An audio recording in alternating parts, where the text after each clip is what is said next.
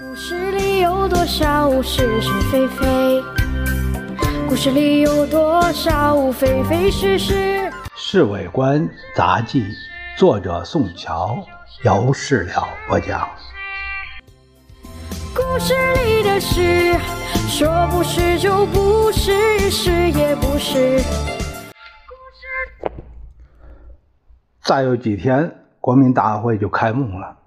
官邸里每天都有会，先生的精神也特别好。关于副总统，先生决定让孙科做，因为他是总理的儿子，又是宪法专家。陈立夫刚从美国回来没好久，他告诉先生，他可以叫国民大会代表中的所有党员都投孙科的票。先生当然很放心。为了凑热闹起见，先生又指定民社党徐福林和呃于大胡子出来竞选。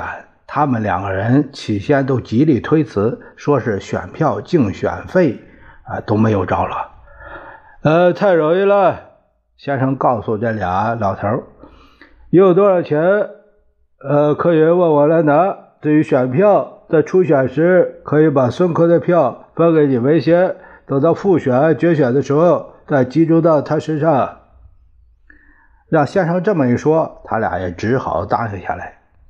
据张群对先生说：“如果选总统时开出的票子全是先生的，那也不好，不如找个元老出来陪衬一下。”先生觉得他的话十分有道理，决定。让胡适博士和巨珍，呃，两人出来竞选。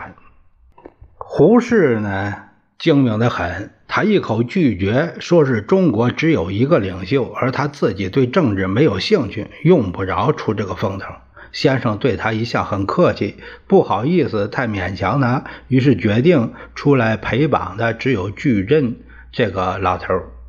南京大大小小旅馆全都住满了国大代表，他们闲的没事儿，整天在夫子庙喝酒玩歌女，要不然就在旅馆里聚赌，呃，从麻将、沙蟹、牌九，什么花样都有。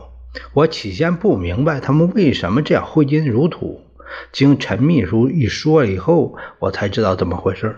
原来啊，竞选副总统的，除了先生指定的那几个人以外，还有李宗仁和程潜，他们两个人老远从北平、湖南赶来，大为活动一气。为了拉选票，这两位方面大员一面送钱给国大代表们，一面是三日小宴、五日一大宴款待他们。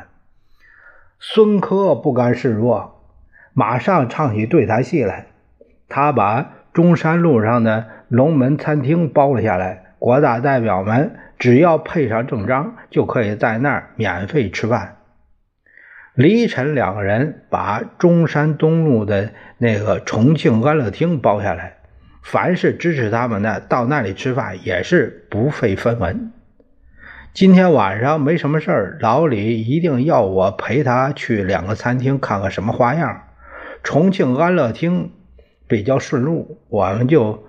进去去观光，正好碰上李宗仁发表了竞选演演说。大厅里虽然挤满了人，可是都在埋头吃西餐，刀叉叮叮当当，盖过了李宗仁的嗓门。从那儿出来以后，老李还想去龙门，我可不再陪他了。回到家里，我把这情形告诉了梅珍，她简直笑个不停。最后说。这真叫作孽呀！说是就是，不是也是。故事里的事，说不是就不是，是也不是。